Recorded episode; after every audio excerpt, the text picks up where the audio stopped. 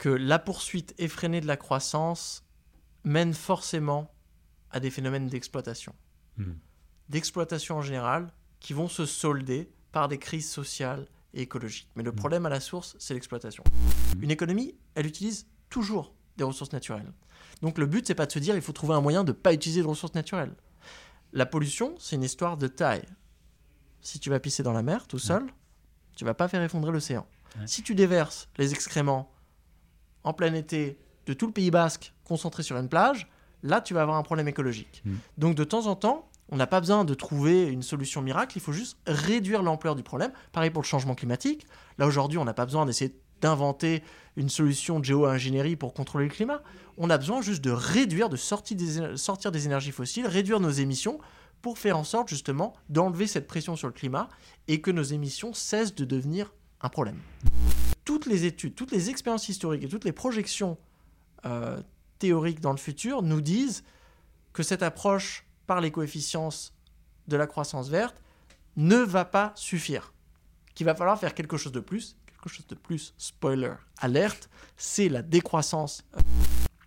Mais toute cette grande équation va devoir se solder à la fin par une économie dont le métabolisme est plus petit qu'aujourd'hui. Parce que sinon, tu as juste changé des trucs, tu as fait ton régime, tu as enlevé 20 kilos de ta jambe gauche et tu l'as mis sur ta jambe droite. Ça n'a pas marché. Donc c'est pour ça qu'on peut se permettre de parler de décroissance, c'est qu'à la fin de la transition, même si qualitativement on aura changé énormément de trucs, on aura décarboné le mix énergétique, on aura changé la forme des entreprises, on aura peut-être ch- changé... tout- À la fin, si tu regardes avec la vue d'oiseau de l'économiste écologique le métabolisme, je veux voir moins de ressources naturelles qui passent à travers l'économie et donc moins d'extraction du côté de la bouche, moins d'élimination de l'autre côté. côté.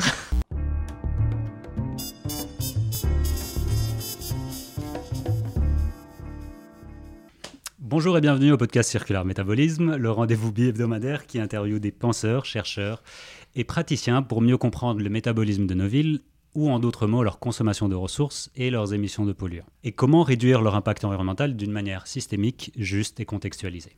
Dans cet épisode, nous allons euh, essayer de comprendre ensemble euh, les deux crises qui nous occupent en ce moment, la crise sociétale et la crise environnementale. Nous sommes fin mars. D'un côté, la synthèse du dernier rapport du GIEC vient de sortir et tire pour une dernière fois la sonnette d'alarme. D'un autre côté, les grèves que nous avons récemment réclament des meilleures conditions de travail et de retraite. Jusqu'à présent, ces enjeux vont dans deux camps bien distincts. D'un côté, on a les bobos citadins citadines, de l'autre côté, nous avons les travailleurs et travailleuses de métiers pénibles et de métiers essentiels pour notre vie. Mais si, en réalité, ces deux camps pouvaient se réunir, peut-être qu'on comprendrait qu'on irait vers euh, le droit chemin. Je vous propose d'explorer cette question de convergence des luttes via le prisme de la, co- euh, de la décroissance. Un concept qui peut paraître polarisant au début, mais vous allez le voir également devenir un concept fédérateur de projets de société.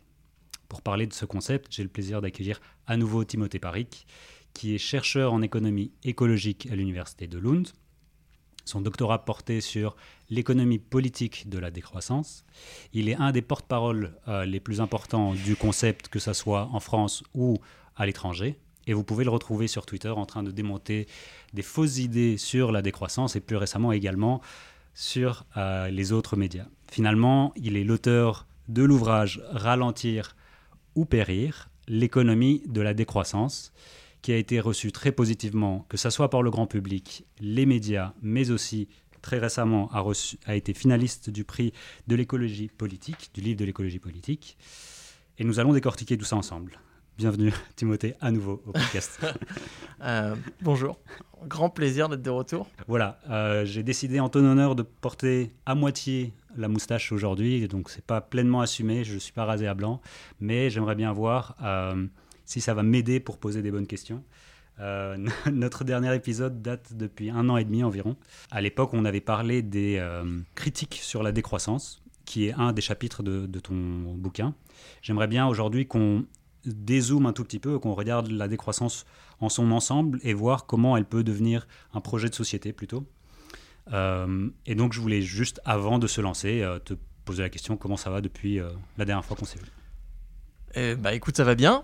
Euh, la dernière fois qu'on se parlait, ouais, donc j'essayais de terminer ce livre, mais je le faisais avec euh, une boule dans le ventre, parce que je me suis dit, ok, la thèse a été beaucoup téléchargé et lu, mais c'était en anglais. Ouais. Donc là, je me prépare pour publier un livre sur la décroissance en français. Ça faisait longtemps qu'il n'y en avait pas eu qui était sorti en français.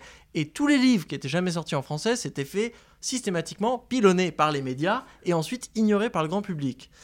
Donc, je sors timidement mon livre le 16 septembre 2022.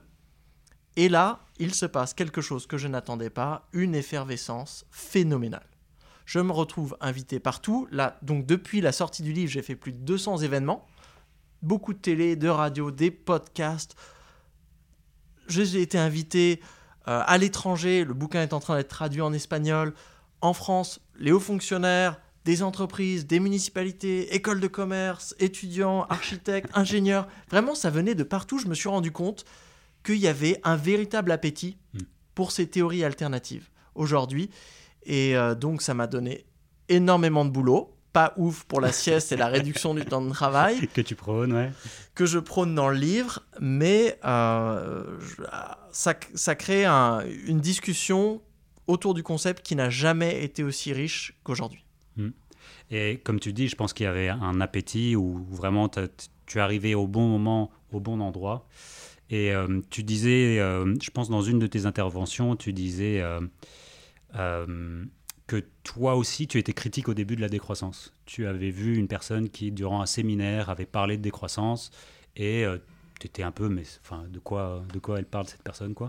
Et moi, j'ai eu exactement la même expérience quand j'étais en troisième année de fac, ingénieur. Bah, j'étais, de quoi il parle ce, ce gars, quoi? Et je pense que ça parle de, de, de raconter peut-être l'évolution, de quels ont été les arguments pour te lancer vers la décroissance. Qu'est-ce qui t'a fait de te dire peut-être qu'il y a quelque chose là, peut-être que c'est intéressant et que je pourrais passer beaucoup de temps à partir de maintenant euh, sur ce sujet-là? Pff, moi, j'ai commencé par étudier l'économie euh, dès la première année de licence, donc j'ai été formaté assez rapidement pour penser comme un économiste. Et donc, en deuxième année de licence, quand je me retrouve confronté à euh, cette pauvre personne qui est venue nous faire une conférence sur la décroissance, moi, bien sûr, je les regarde comme, en fait, vous ne savez pas ce que c'est que l'économie, vous ne savez pas ce que c'est que la croissance. Alors qu'en fait, euh, l'arrogance classique, la supériorité des économistes absolument toxique que maintenant je critique, et à l'époque je m'en rendais pas compte. Et le, le cheminement, il s'est fait par plusieurs étapes. Alors déjà, j'ai commencé à faire un petit peu d'économie de l'environnement et d'économie écologique. Et là, quand on commence à comprendre les ordres de grandeur Mhm. sur donc euh, le métabolisme sociétal des économies euh, des pays déjà riches, euh, quand on regarde les flux biophysiques de biomasse, d'énergie fossile, euh, de matériaux, de métaux qui traversent les économies, quand on vient mesurer le dynamisme de la biodiversité, la fertilité des sols, en fait, on se rend compte non seulement de la finitude des écosystèmes, mais aussi euh, de la taille, du, du gigantisme de nos économies industrialisées. Mhm. Et là, en fait, j'ai commencé à me dire, attends, wait a minute. Donc là, vous voulez continuer à faire croître cette économie déjà ultra obèse qui a déjà défoncé la moitié de ses écosystèmes et qui est en train de manger les écosystèmes du reste des économies qui ont même pas encore eu l'opportunité de se développer. Ouais. Et donc là, de fil en aiguille, moi, je, je suis rentré par l'impératif écologique. Déjà, Ouais. je me suis dit, bon, sur le papier, ça marche pas, cette histoire de croissance perpétuelle, infinie. Et après, j'ai découvert des subtilités en prenant des cours en écologie politique, notamment à Mm. l'université de Barcelone. Après, je suis allé en Suède et j'ai vraiment découvert les limites sociales de la croissance, les critiques euh, historiques euh, du développement euh, comme pensée occidentale, les critiques du capitalisme. Mm. Euh, et toutes ces choses-là, en fait, se sont imbriquées dans un espèce de, de grand puzzle, et c'est ce qui m'a permis, dans le livre, de construire cette triple critique de la croissance comme phénomène et comme système, donc une critique qui serait biophysique, sociale et politique. Donc ça s'est vraiment fait euh, pa- par étapes, Ouais. et moi, ce que je voulais faire dans le bouquin, c'est offrir plusieurs portes d'entrée. Parce que justement, il y en a qui sont très sensibles à la cause écologique, ils vont se dire ah bah tiens, là ça me permet de faire une critique de l'ordre ex- existant en partant de son impossibilité biophysique. Il y en a d'autres, ils vont plus rentrer par la porte des limites sociales, qui est euh, peut-être même aussi puissante de se dire même si le monde était complètement euh, soutenable et que de- notre économie était dématérialisée, décarbonisée, tout ce que tu veux, qui fonctionnait vraiment de la manière la plus circulaire possible, en fait, ça ne serait pas une économie performante si elle venait produire des choses absurdes dont personne n'a besoin et nous épuiser dans des, des, des boulots longs et subis que personne ne veut. Et avoir des milliardaires et des pauvres en même temps. Quoi. Enfin, ouais. Exactement. Donc là, on peut avoir cette approche sociale, on peut avoir des approches politiques. Et c'est ça que j'aimais bien. Je voulais en fait arriver à faire ramifier ce concept de décroissance pour que ce soit pas seulement pilule rouge et pilule bleue, hmm. cette espèce de grande division, est-ce que la technologie va nous sauver, croissance verte ou décroissance, qui étaient bon, des débats du début des années 2000, mais plein de petites portes d'entrée pour arriver à avoir des désaccords plus féconds sur des sujets euh, beaucoup plus précis. Et je pense qu'il y a un point, au fait, c'est un concept super intéressant et tu as déjà touché à pas mal de mots, mais je pense qu'il peut faire peur à euh, une personne qui nous écoute, une personne qui nous regarde, parce que c'est beaucoup, c'est intense, c'est riche. Euh, et euh, je pense que nous, nous, avons parlé de, deux différents éléments, de deux différentes urgences, enfin de trois critiques entre guillemets, mais tu parles aussi que tu as parlé de métabolisme, par exemple, de l'économie, tu as parlé de, biophysique, tu as parlé de politique, tu as parlé de social. Et euh, l'économie, je pense que pour beaucoup de personnes, c'est un objet non connu. Au fait, on parle d'économie comme si on savait de quoi on parlait, mais j'ai l'impression que personne ne sait c'est quoi l'économie. Ouais. Et après, on va parler de croissance ou on va parler d'économie capitaliste, mais en tout cas, c'est quoi déjà l'économie et par extension l'économie capitaliste? Ouais. Désolé, hein, on, non, mais on, commence, au tout début, tranquillement. On va prendre notre temps, mais voilà, je pense que ça va être utile. En fait, si tu te retrouves sur une île déserte tout seul et que tu dois faire tout tout seul, bah, il n'y a pas d'économie. Hmm. L'économie est un objet social.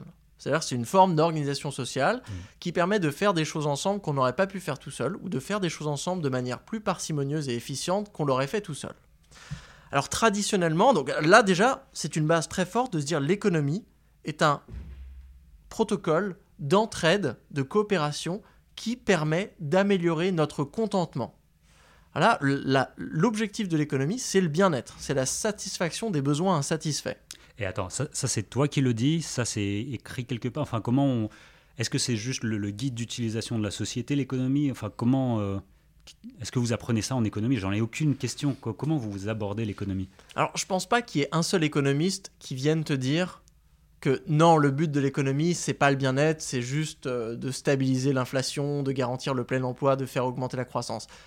Les économistes vont te dire, et souvent c'est d'ailleurs leur ligne de défense, hein, quand tu leur dis, bah, les gars, vous êtes obsédés par le PIB. Fait, non, non, nous, on n'est pas obsédés par le PIB. Nous, on veut le bien-être, mais on pense que le PIB est le meilleur moyen pour obtenir. Moi, je, me dis, ok, d'accord, si on veut une économie du bien-être, au lieu d'attendre de maximiser des indicateurs financiers et que ça vienne ruisseler en bien-être, bah, pourquoi est-ce qu'on ne concentre pas directement sur le bien-être? Mmh. Et donc c'est une définition anthropologique. Moi, c'est vraiment, je suis un économiste, mais je me suis abreuvé de la richesse des sciences sociales en sociologie, en, histoire économique et en anthropologie pour en fait essayer de revenir à l'essence même de l'économie en dehors du cadre moderne capitaliste. On va y revenir. Donc déjà, on se dit que l'économie est un protocole de contentement. Et ce qui est ultra important dans cette définition, c'est que, et on peut penser à nos besoins individuels, un hein, mmh logement, mmh santé, le contentement, c'est, ça répond toujours à des taux de satiété. Si tu as faim, bah, tu vas manger et ensuite tu n'auras plus faim. Si hmm. tu es malade, tu as besoin de médicaments, accès à un médecin, et ensuite tu seras en bonne santé. Donc là, déjà, on se rend compte de l'une des, contradictions fondamentales du capitalisme et de toute économie basée sur la croissance, hein. donc ça inclut aussi euh, l'économie euh, soviétique, c'est de se dire pourquoi est-ce qu'on a une économie dont la logique vient encourager la croissance exponentielle, alors que même l'objectif de cette économie est de répondre à un taux de satiété. Donc ça, c'est la première chose. Donc sur cette économie, ensuite, euh, traditionnellement, les économistes vont nous dire, oui, l'économie, c'est l'étude de production, allocation, consommation. Alors, moi, j'ai envie de rajouter deux étapes. Mhm. Ça, c'est ce que ce qu'ajoute l'économie écologique. C'est avant même qu'on puisse produire. Je, produis des, enfin, des biens et des services. Allocution, je les donne à des gens pour qu'ils puissent les consommer. Exactement.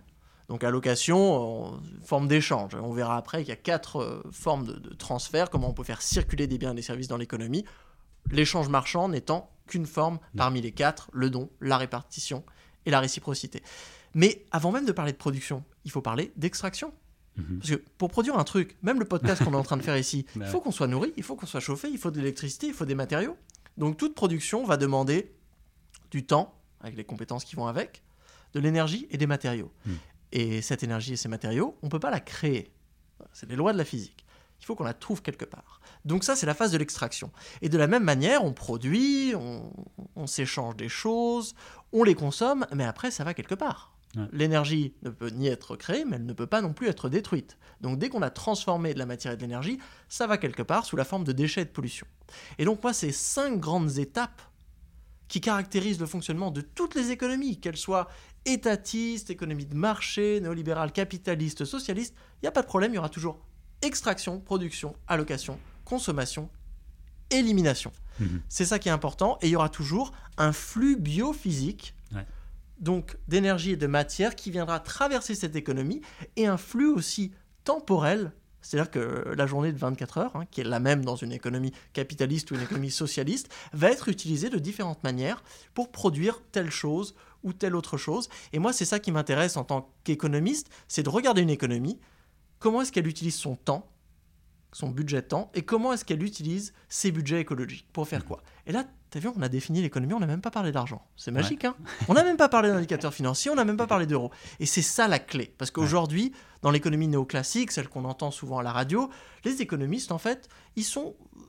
Ils voient pas plus loin que le, le bout de leur euh, tableau Excel. Ouais. Et ils arrivent, ils vont nous dire inflation, PIB, dette publique, machin, machin. On a oublié, en fait, que l'économie, toutes ces choses-là, c'était un moyen pour une fin qui est elle extérieure à l'économie et des conditions donc, écologiques qui sont elles aussi extérieures à l'économie. C'est-à-dire la soutenabilité, si tu n'arrives pas à avoir la soutenabilité au niveau de l'extraction et de l'élimination, peu importe ce que tu produises, peu importe tes convictions politiques, hein, que tu sois un néolibéral extrême ou un interventionniste d'État, anarchiste, ce que tu veux, localiste, ton économie, elle va s'effondrer Ouais. au bout d'un moment, c'est certain. Donc là, ça permet de, de hiérarchiser un petit peu les problèmes, de dire, ok, d'accord, quoi qu'on fasse, quoi qu'on veuille, Ouais. une société avec énormément d'inégalités, pas d'inégalités, tout ce que tu veux, on travaille beaucoup, on travaille pas assez, le métabolisme va devoir se plier à la capacité de charge des écosystèmes. Ça, c'est certain, c'est l'un des chantiers. Et ensuite, bien sûr, en fonction des convictions, il y a plusieurs chantiers. Quel est le rôle de la production? Comment on l'organise? Pareil pour l'allocation, est-ce qu'on veut des économies avec plus d'échanges, plus de dons, plus de réciprocité? Pareil pour la consommation, qui a accès à quoi? Comment est-ce qu'on organise les prix? Dans le livre, bien sûr, je discute, c'est la partie la plus politique, mais il faut déjà diviser ces, ces- ces deux grands défis, le défi de l'impératif écologique et ensuite le défi euh, des désirs sociaux.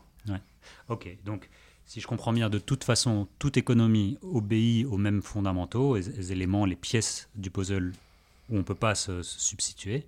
Et après, il y a comment on utilise, quel est le, comment on va utiliser l'économie pour faire quoi? C'est quoi le, le but euh, final?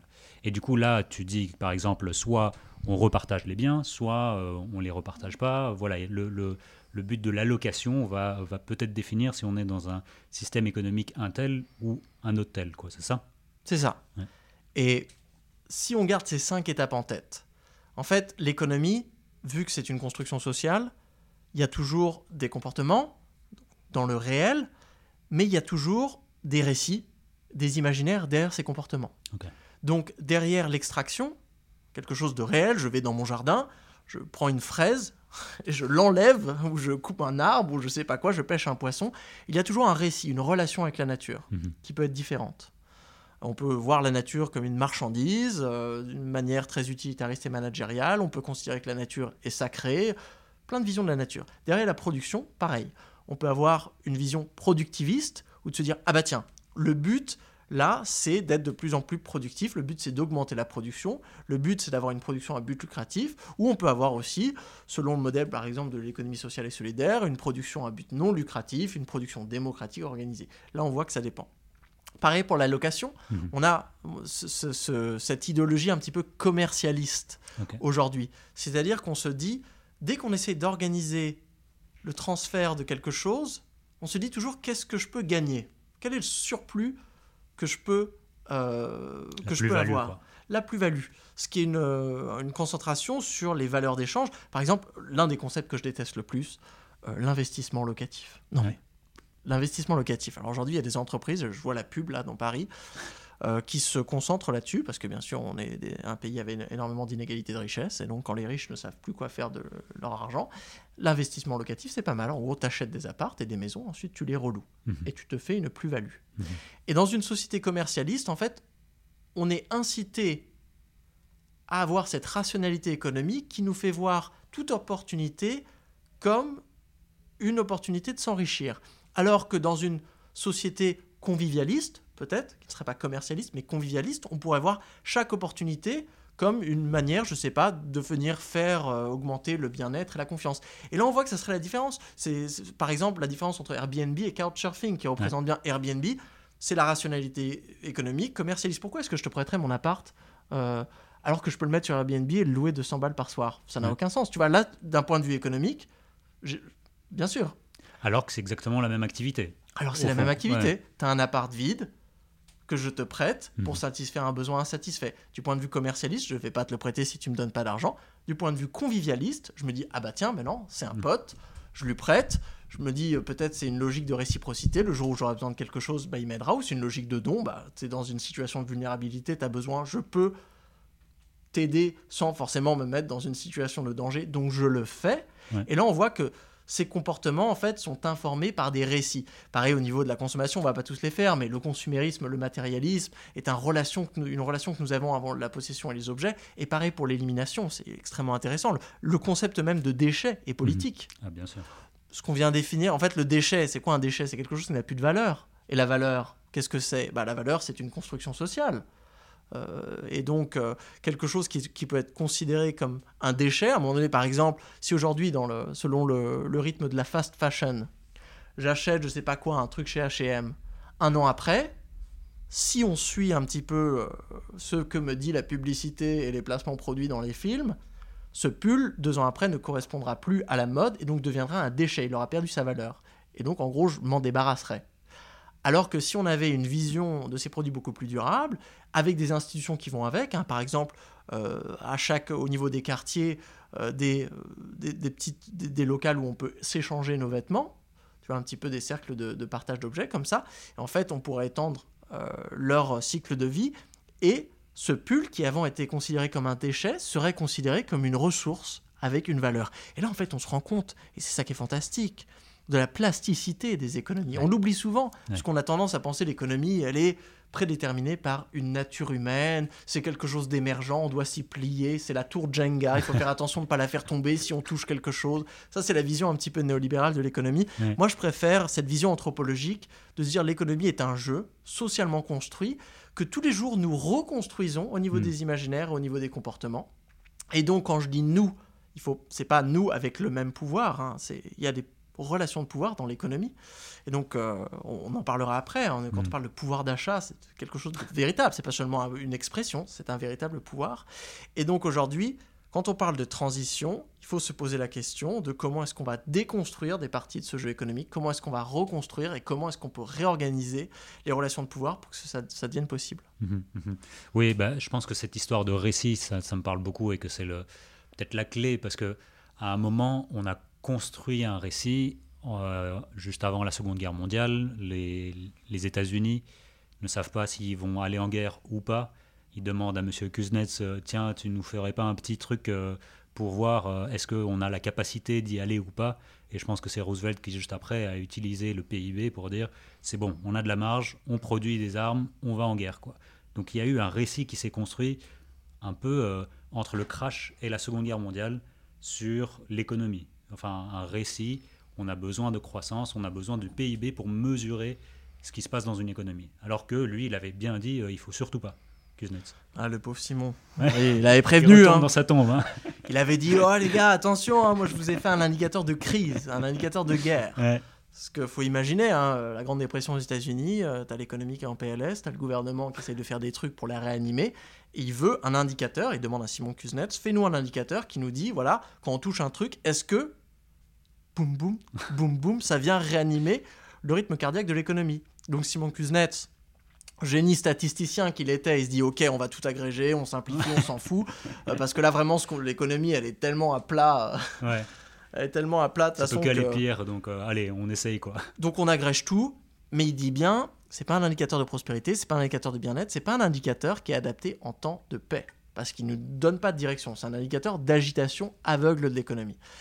Et au début, bon voilà, même dans les années 30, les années 40, donc l'indicateur existe, mais les politiciens ne lui donnent pas beaucoup d'importance. Hmm. Parce qu'on comprend bien, c'est un indicateur purement financier, abstrait, pas très intéressant. Eux, ils restent concentrés sur la stabilité financière, le plein emploi, euh, le solde du commerce extérieur, vraiment, euh, et des indicateurs de production physique. Hmm. Euh, qui existait avant l'invention de la macroéconomie et de la comptabilité nationale dans les années 30, c'est qu'à partir des années 50 et 60, ça c'est les travaux de, l'historien allemand Matthias Schmelzer, Hmm. qu'on a ce qu'il appelle l'hégémonie de la croissance. C'est-à-dire que le PIB devient cette espèce de nouveau totem. Donc 1953, le cadre comptable du PIB devient universalisé à travers les Nations Unies. Et dans les années 50 et 60, les gouvernements, euh, sous le lobby de certaines organisations euh, internationales, s'habituent en fait à prioriser la maximisation du PIB comme méta-indicateur de civilisation. De se dire, ah bah tiens, si on fait monter le thermomètre, tout le reste suivra. Ouais. Plein emploi, éradication de la pauvreté, puissance géopolitique. Il suffit juste de regarder la jauge du PIB, Ouais. il suffit juste d'appuyer sur plus, plus, plus, plus, plus, plus, plus, un petit peu comme tu sais, les énervés qui jouent à Pac-Man. tu fais ça et t'attends que ça se passe. Donc c'était une vision un petit peu simpliste. Bon, on peut pas trop leur en vouloir, hein, c'était euh, il y a presque 100 ans. Mais, Mais mais après, il y a eu quand même, enfin, c'était, si je me souviens bien, un corps de Bretton Woods. Après, il y a eu le FMI qui était un, un des deux euh, bras de, de, de- de l'accord, et puis l'autre qui était la Banque mondiale. Et les deux venaient des États-Unis. Enfin, les États-Unis avaient le- la main mise sur euh, les accords, et du coup, c'est comme ça que le PIB venant des États-Unis et a été diffusé sur le reste de l'économie mondiale. Quoi. Alors il faut jamais oublier que quand on parle d'indicateur de comptabilité nationale, c'est jamais quelque chose de complètement neutre. Ouais. Les indicateurs, en fait, c'est notre logiciel de perception du monde.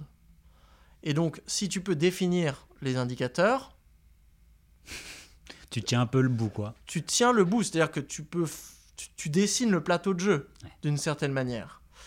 Et euh, donc bien sûr, euh, à travers l'émergence de la comptabilité nationale, elle est imbibée d'une certaine vision de l'économie qu'on pourrait décrire comme occidentaliste Mhm. d'une certaine manière. Et donc aujourd'hui, par exemple, quand on parle d'objections de croissance dans le contexte des pays du Sud qui ont, eux, des aspirations différentes, notamment le, le buen vivir sud-américain, l'ubuntu africain, l'éco-soirage indien, euh, euh, certaines philosophies euh, maoris en Nouvelle-Zélande ou je, je ne sais quoi.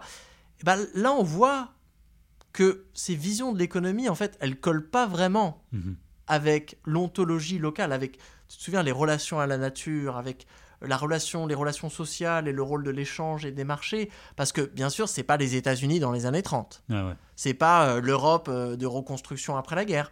C'est des contextes différents. Donc là, aujourd'hui, ça a donné lieu à ce concept de, de plurivers, de se dire, euh, le problème du PIB, c'est qu'il a construit une espèce de spectre linéaire du développement. C'était un récit extrêmement simpliste qui venait mettre sur une, un axe les pays sous-développés, petits PIB, les pays en développement, pays avec le, le PIB qui augmente, les pays développés avec un gros PIB. Ce qui est un petit peu débile. C'est comme si tu dev- comme si tu venais, euh, je sais pas, euh, donner des prix Nobel en fonction de la masse musculaire des personnes. Euh, ça serait un petit peu débile. Donc tu t'étirais au département d'économie, tu mesurais les biceps de tout le monde et tu dirais bah voilà, vous vous êtes sous- sous-développé, euh, vous vous êtes en développement, là c'est bien, il y a de la croissance et vous vous êtes développé, on vous donne le prix Nobel, vous êtes euh, ce qui constitue en fait la modernité. Alors que quand on sait comment calculer le PIB, c'est un indicateur volumétrique, quantitatif, aveugle, donc c'est débile. C'est du culturisme financier. Euh, ce qu'on devrait faire, c'est plutôt admettre que vu que l'économie elle est plastique, Ouais. et ben qu'elle va avoir des aspirations différentes. Même les représentations de la nature vont pas être les mêmes euh, en Bolivie, en Nouvelle-Zélande, en Finlande ou euh, en Corse. Mm. Et, et- et pareil, chaque économie va avoir euh, une histoire différente et donc il faut accepter cette espèce de pluralité. Et moi j'aime beaucoup aujourd'hui les pays comme la Nouvelle-Zélande, la Finlande, Ouais. l'Islande, le Pays de Galles, euh, une partie du Canada, qui viennent, et même le Nord-Pas-de-Calais il y a quelques années, qui viennent définir leur propre indicateur de richesse. Souvent ça prend la forme de tableaux de bord avec plein d'indicateurs différents pour faire des arbitrages et se dire cette espèce de, de simplisme d'un indicateur pour les gouverner tous. Ça, c'est un, ré- un récit euh, du monde d'avant. Ce qui est drôle, c'est que donc non seulement euh, son créateur nous disait attention, attention, ça ne mesure pas la prospérité, mais il disait aussi attention, attention, c'est juste une somme géante, j'accumule tout, mais uniquement ce qui a une valeur marchande. Et c'est la même chose dans la comptabilité des flux de matière, c'est uniquement ce qui économiquement a un sens malheureusement. Donc il y a plein de trucs qu'on oublie. Et dans le PIB, il y a plein de trucs qu'on oublie. Par exemple, tu disais au début l'extraction, enfin, les services écosystémiques, le soin, enfin des, des, des, ce qui était de réciprocité que tu as dit, bah, c'est toutes les choses que bah, ça n'a aucun, aucune valeur dans les yeux de, de ces économies-là et du coup du PIB-là. Quoi. Ouais. C'est, on a euh, le concept, en fait, au centre du PIB, c'est celui de valeur ajoutée. C'est mmh. censé mesurer la valeur ajoutée. Mais on ne fait pas la différence entre les valeurs qui sont véritablement ajoutées et des valeurs qui sont simplement appropriées. Donc si par exemple aujourd'hui, bah, je suis une multinationale euh, extrêmement puissante, je vais, je sais pas, tiens, acheter un brevet pour un médicament euh, dont beaucoup de personnes ont besoin. Hmm. Vu que j'ai le brevet, j'ai un monopole, bah, je vais me faire plaisir, je vais pas te le vendre au coût de production, hein, je suis pas là pour boire le départ. Donc je vais te le vendre à 10, 12, 15 fois, au prix que je veux, en gros, puisque tu es obligé de l'acheter. Bien sûr, comparé à quelqu'un, une coopérative de médicaments à but non lucratif qui te l'aurait vendu à peu près autour des coûts de production, je mhm. te le vends 12 fois plus cher. Mhm. Et donc, j'ai créé 12 fois plus de valeur ajoutée. Le médicament elle-même. Donc là, c'est pas de la valeur ajoutée. C'est donc là aujourd'hui, il, faut en fait toujours pouvoir comparer un petit peu. On parle de pouvoir d'achat, mais il faut parler aussi de pouvoir de vente, c'est-à-dire prendre en compte les relations de pouvoir et arriver aussi à venir préciser à quel endroit dans la séquence de création de, valeur, de valeur est cette production. Le lapsus un peu... Oh là, c'est magique. création de valeur, voilà. Parce que si le médicament, là, c'est un antidépresseur, qu'on dit ah ben là cette, cette, entreprise elle crée énormément de valeur en faisant des antidépresseurs. Et tu dis mais attends pourquoi est-ce qu'on crée des antidépresseurs? Ben, on crée des antidépresseurs parce que les gens travaillent trop peut-être ils font des burn-out parce qu'ils se retrouvent coincés dans des boulots qu'ils aiment pas ou parce qu'ils n'ont pas le temps de passer du temps avec leur famille ou les enfants ou parce que tout le monde travaille tellement qu'on n'a plus le temps de faire fonctionner des associations euh, en dehors de l'économie qui permettent de maintenir la stabilité sociale. Mhm. et donc là on se rend compte mais attends en fait à travers une logique de prévention si on travaillait moins si on passait plus de temps dans ces associations, on n'aurait pas de burn-out. On n'aurait pas ces, phénomènes de dépression sociale. Et donc on n'aurait pas besoin de produire des antidépresseurs. Et donc c'est pas vraiment une valeur ajoutée. C'est plus en fait tu crées un problème et ensuite tu crées la solution et tu t'envoies des fleurs pour avoir créé la solution. Alors que la véritable innovation, ce serait de se dire ah bah attends, on va supprimer le problème à la source. Et c'est ça, on y arrivera. C'est ça l'approche de la décroissance. Mhm. C'est une approche par la prévention mhm. qui va en fait regarder l'économie de manière systémique et te dire, ah bah tiens, le problème, il est peut-être pas. Le problème, par exemple, de l'obésité, c'est pas d'entraîner énormément de médecins et de construire énormément d'hôpitaux pour faire face à l'obésité, c'est de se poser la question d'où est-ce qu'elle vient l'obésité? Est-ce qu'elle vient de facteurs euh, sociaux comme la pauvreté? Est-ce qu'elle vient euh, du matraquage publicitaire et du fait qu'on affiche des, des, posters de frites dans, mm. dans tous les trains? Est-ce qu'elle vient de, de ci et de vient de ça? Est-ce qu'on peut avoir une approche euh, beaucoup plus globale pour au lieu de résoudre le problème, point de vue ingénieur, Rubik's Cube, je vais trouver une solution façon géo-ingénierie. Euh, non, pour faire disparaître le problème. Ou pour le réduire au point où ce n'est plus un problème. Hmm. Ça, c'est important parce que quand on regarde, là j'en reviens au métabolisme, hmm. une économie, elle utilise toujours des ressources naturelles. Donc le but, c'est pas de se dire il faut trouver un moyen de ne pas utiliser de ressources naturelles. La pollution, c'est une histoire de taille. Si tu vas pisser dans la mer tout seul, tu vas pas faire effondrer l'océan. Si tu déverses les excréments en plein été de tout le Pays basque concentrés sur une plage, là tu vas avoir un problème écologique. Mm. Donc de temps en temps, on n'a pas besoin de trouver une solution miracle, il faut juste réduire l'ampleur du problème. Pareil pour le changement climatique.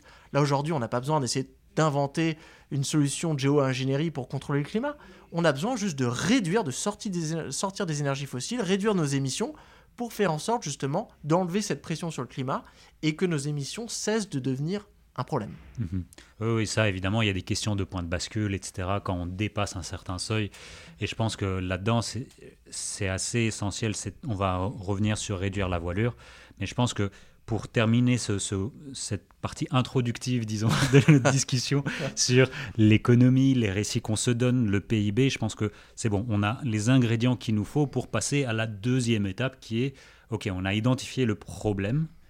Euh, disons que le problème serait la manière qu'on évalue euh, ou qu'on, considère que quelque chose est, valorisant pour la société et aussi euh, comment on le mesure. Donc la prochaine étape, c'est comment on, se sort de, ce problème-là.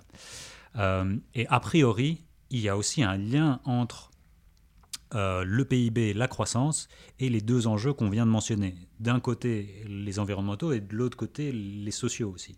Parce qu'on on les a on, les a plus ou moins esquissés. On a parlé d'une question de volume, mais il y a aussi des, enjeux euh, sociétaux. On a parlé des burn-out, mais il y a aussi fondamentalement euh, des, enfin, comment la croissance se lie fondamentalement à ces enjeux qu'on a aujourd'hui. Est-ce qu'il y a est-ce que c'est mécanique? Est-ce que c'est idéologique? Est-ce qu'il y a beaucoup plus d'ingrédients qu'on doit garder en tête pour dire tiens, du coup, la solution systémique, c'est la décroissance? Quels sont peut-être les, enjeux plus systémiques qu'on n'a pas abordés Alors, moi j'ai essayé de développer l'idée dans ce livre que la poursuite effrénée de la croissance mène forcément à des phénomènes d'exploitation. Hmm. D'exploitation en général, qui vont se solder par des crises sociales et écologiques. Mais le hmm. problème à la source, c'est l'exploitation. L'exploitation, hmm. qu'est-ce que c'est? C'est une relation de pouvoir où quelqu'un qui se retrouve avec plus de pouvoir que quelqu'un d'autre, va utiliser la situation de vulnérabilité de quelqu'un d'autre pour améliorer sa position de pouvoir. Et donc aujourd'hui, euh, le capitalisme comme système accumulatif, plus il accumule de capital, plus il va chercher justement à réinvestir ce capital pour générer un surplus. Et donc il va essayer de trouver des techniques de minimiser les coûts, donc là, exploitation écologique, de faire des trucs un petit peu pas. de, créer des désirs artificiels, de aussi euh, minimiser les coûts euh, du travail, donc de venir un petit peu dégrader les conditions de travail. Donc là aussi, on voit de marchandiser des choses qui avant n'étaient pas marchandisées. Ça, c'est un concept que j'adore, c'est qui vient de, de l'historien marxiste euh, David Harvey, mhm. de l'accumulation par la dépossession. Mhm. Ça, c'est un phénomène fondamental que Marx décrivait déjà hein, dans, Le Capital, euh, de se dire que si tu es une entreprise à but lucratif et que tu as envie de faire de l'argent, tu dis, ok, bon, comment est-ce que je peux faire ça? Bah, Une belle manière, en fait, c'est de prendre quelque chose qui était gratuit, de l'approprier et ensuite de le revendre. De le priver déjà d'une personne. Ouais. C'est trop bien. Donc là, par exemple, imagine, on utilise tous Wikipédia tous les jours. Mm. C'est gratuit. Mm. C'est une gratuité, ce qu'on appelle socialisée. C'est-à-dire les coûts de Wikipédia, les gens qui y travaillent, le site, sont financés politiquement. Appel aux dons, financement public. On décide en fait, Wikipédia fonctionne et ensuite on se partage les coûts différents, euh, différents modes de répartition. Imaginons un milliardaire euh, avec la patte du gain qui se dit bah, Vous savez quoi Moi je vais acheter Wikipédia et je vais vous revendre l'accès au service. Euh, est-ce que ce milliardaire viendrait vraiment créer de la valeur ajoutée? Pas du tout. En fait, c'est de la valeur appropriée, c'est de l'accumulation par la dépossession. Cette personne viendrait déposséder les lecteurs et lectrices de Wikipédia de l'accès gratuit à ce qu'on appelle un commun digital, mhm. viendrait marchandiser cet accès, et maintenant il faudrait payer 2 euros pour avoir accès à un article, et donc on créerait de la valeur ajoutée. En termes de PIB, ce serait ouf. Hein. Alors là, bam, explosion, croissance économique, mais en termes de bien-être et de contentement, ça serait un regret. On ferait marche arrière parce que quelque chose, un accès à la connaissance qui nous permettrait donc de nous contenter, hein, c'est un aspect euh, fondamental de l'économie, l'accès à la connaissance et à l'éducation, et bien là d'un coup ça devrait être beaucoup plus difficile d'y avoir accès. Donc là on voit tout de suite que de cette situation d'appauvrissement d'une certaine manière ici des usagers à travers la privation de l'accès, on a un enrichissement des personnes qui investissent, donc d'une minorité possédante. Là, donc c'est la théorie euh, marxiste dans sa, dans sa version la plus pure, mais il ne faut pas oublier que quand on parle de croissance économique, oui, c'est pas juste la création de valeur comme ça, de juste on invente des trucs qui sont utiles pour tout le monde. Mhm. Il y a énormément de prédation. Et là, l'exemple que j'ai fait pour Wikipédia, pour ceux qui pensent, mais ça ne se passera jamais parce que Wikipédia. Ah ils connaissent pas le monde scientifique. Et... ah, je, tu lis dans mes pensées. Regardez ce qui, ce qui se passe dans l'appropriation privée des revues scientifiques. Personne n'en parle. C'est l'un des secteurs les plus rentables de l'histoire du capitalisme. Qu'est-ce qui s'est passé? Il y a plusieurs décennies, en fait, les journaux scientifiques étaient organisés par les bibliothèques des universités. Hmm. Parce qu'il n'y avait pas grand-chose à, organiser. Et donc, euh, bah voilà, moi, j'écrivais un article, je l'écris gratuitement. Enfin, je suis payé par l'université pour le faire, donc c'est l'air public. Toi, tu me donnais des commentaires en tant que peer review, Mhm. pareil gratuitement, c'est une économie de la réciprocité, et ensuite c'était publié, et on y avait accès gratuitement, tu pouvais le lire, tout le monde pouvait le lire, le grand public pouvait le lire. C'était un commun scientifique. Arrivent des petits malins qui se sont dit, ah bah tiens, mais est-ce qu'il n'y aurait pas un moyen de s'enrichir? Ils ont acheté tous les journaux scientifiques, et ils les ont privatisés, ils se sont dit, bah maintenant on te revend l'accès, 42, 40, 40 dollars par article. Encore mieux, Et, et ouais, voilà, voilà. Fini l'histoire. encore mieux, on va vendre l'accès donc aux universités. C'est-à-dire maintenant, pour pouvoir avoir accès à ces articles, les gars, vous devez payer euh, une subscription annuelle de X euros. Et les universités bah, sont obligées de le faire. Mais ce qui est marrant, c'est que les universités, elles payent deux fois pour ce service. Elles payent une fois pour payer les chercheurs qui vont produire les articles. Et ensuite, elles payent deux fois juste pour la rente de ces mecs qui ont juste acheté les journaux, qui ne créent aucune valeur, qui sont juste assis là. Parce que en plus, les coûts ont diminué quand c'est passé de physique sur Internet. Et eux n'ont aucun- presque aucun coût salariaux parce que c'est édité par des volontaires, c'est relu par des volontaires, c'est écrit par des volontaires.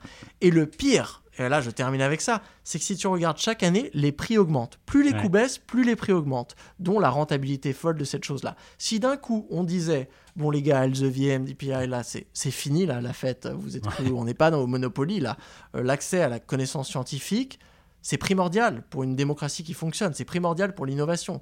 Et donc, ça ne devrait pas être privatisé. Donc on dit, on redonne la propriété de tous les journaux scientifiques aux bibliothèques des universités qui ont, plus, qui ont complètement les compétences de gérer ces communs digitaux.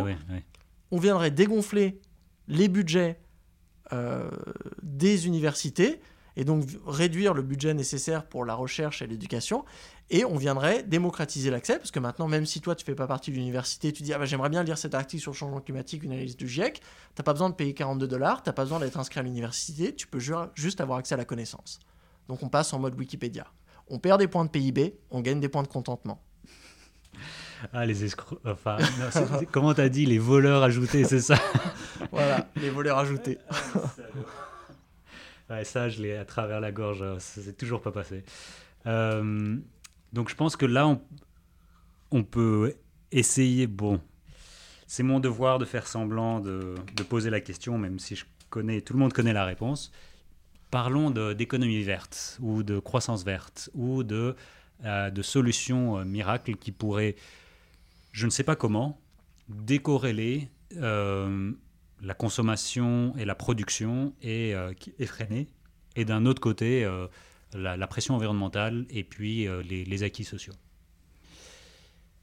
Voilà. Qui a inventé ça? Enfin, qu'est-ce qu'on dit de ça? Par, où, par où commencer? Alors, oui. Bon, historiquement, au début des années 90, tu as des économistes qui commencent à faire des études sur la relation entre des dégradations environnementales et le PIB par habitant. Et certains, quand ils regardent, vont trouver des courbes en U inversé. Hein. On cloche et ils se disent tiens, c'est marrant, les pays pauvres, quand ils se développent, eh ben, ils utilisent plus de bois, ils émettent, euh, ils polluent plus d'eau, machin. Mais au bout d'un moment, ils arrivent au sommet de la courbe et ils descendent. Et quand ils descendent, ça veut dire qu'ils continuent d'augmenter leur PIB, mais ils diminuent leur tirage sur les ressources naturelles. Ils ont appelé ça la courbe environnementale de Kuznets, Mhm. qui est en fait l'ancêtre Double peine pour Kuznets. Oh là là, mais Simon, franchement, il se retournerait gars, quoi, ouais. tellement dans sa tombe, c'est presque du, du- Le pauvre. Désolé Simon. Euh, il ne méritait pas ça. Et donc certaines personnes, ça c'est l'ancêtre de la croissance verte et du concept de découplage, dont j'ai beaucoup discuté dans mes recherches, de se dire, ah bah tiens, mécaniquement, en se développant, les économies se dématérialisent, elles découplent le PIB, des pressions sur l'environnement. Aujourd'hui, il y a presque 900 études empiriques Hmm. sur ce sujet depuis le début des années 90. J'ai passé plusieurs années à les décortiquer. Autant dire que c'était pas marrant. Ouais. C'était pas marrant. C'est pas ton kiff, non Euh, c'est pas mon kiff, mais c'était nécessaire parce que ça fait plusieurs années que des économistes, des médias, des chroniqueurs, des journalistes, beaucoup de non-experts défendent cette idée, un petit peu climato-rassuriste, cette espèce de grand greenwashing macroéconomique que les gars, pas besoin de parler de sobriété, pas besoin de parler de décroissance, pas besoin de parler d'inégalité, il n'y a pas de souci. Les économies sont déjà en train de se verdir. On n'a plus qu'à attendre. Et même, accélérons la croissance, parce que comme ça, on crée des richesses, on investit dans le progrès technologique et ça va encore plus vite. Cette théorie n'a aucune fondation empirique.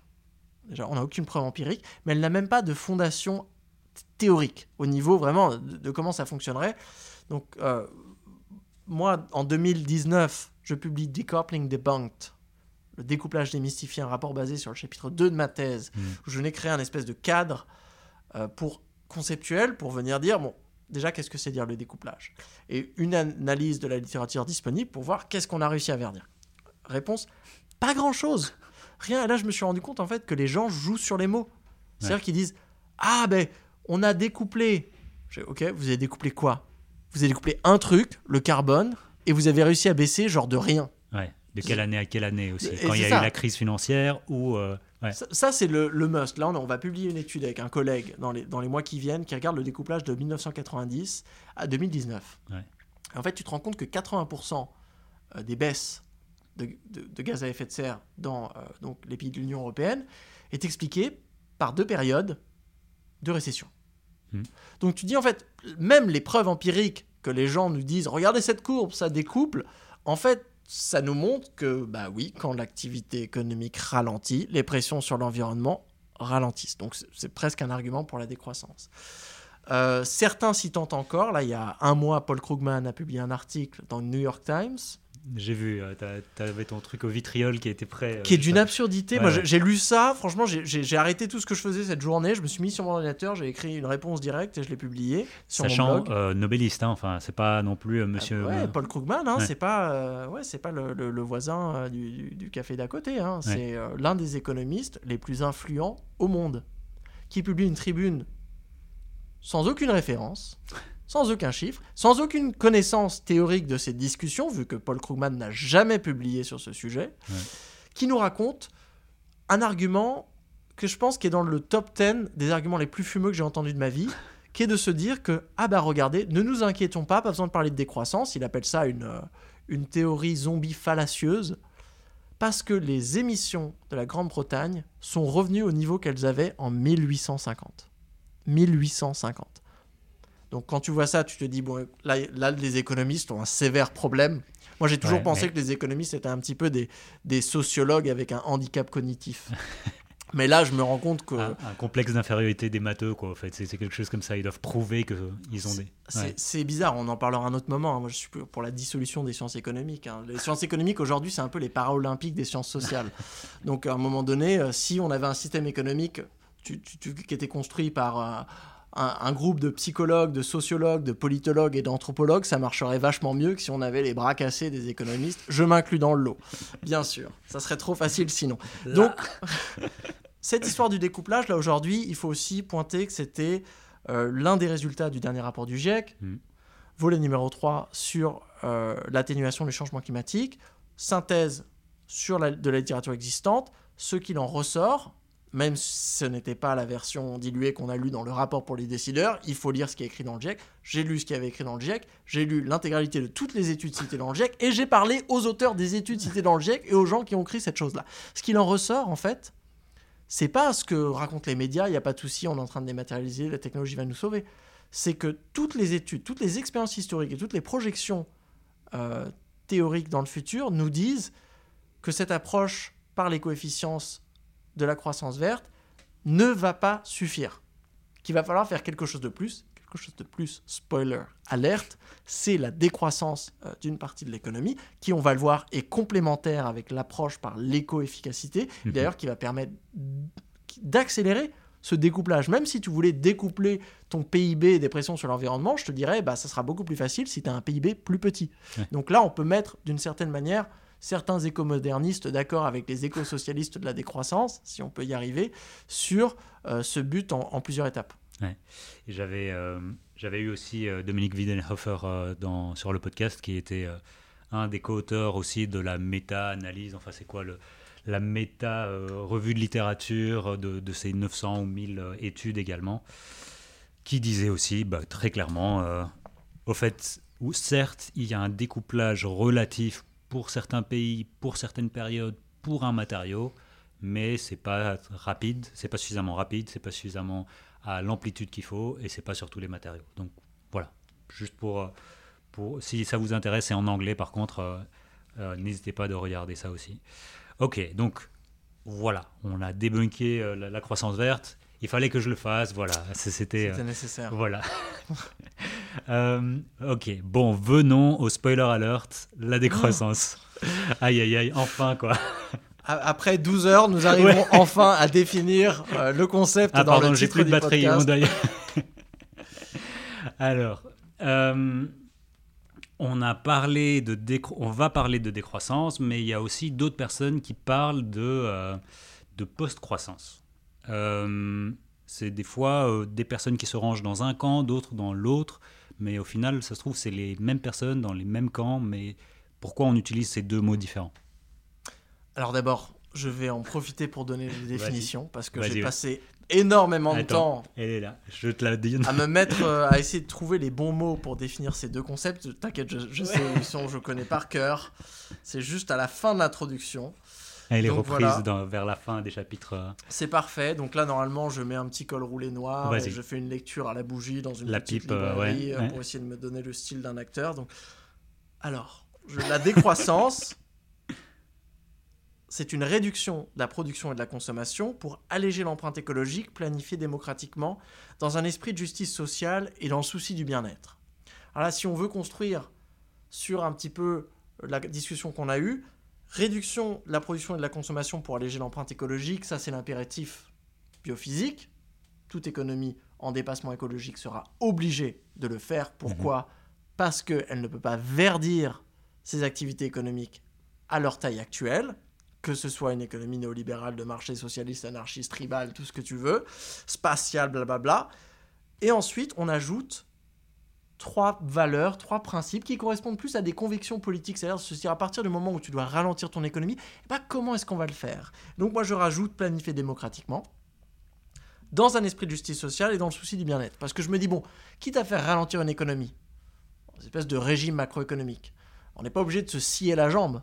Non, on peut avoir un régime harmonieux, on peut intelligemment se dire ça va être une décroissance sélective, proportionnelle, où on va prendre en compte les vulnérabilités, les inégalités, mais aussi où on va prendre en compte le bien-être, donc une décroissance qui est conviviale, où on se dit le but c'est que ça soit un progrès dans le sens où l'économie, elle contente tout aussi bien ou même mieux que cette espèce de capitalisme un petit peu obsolète euh, qui est complètement obnubilé par les, les valeurs d'échange.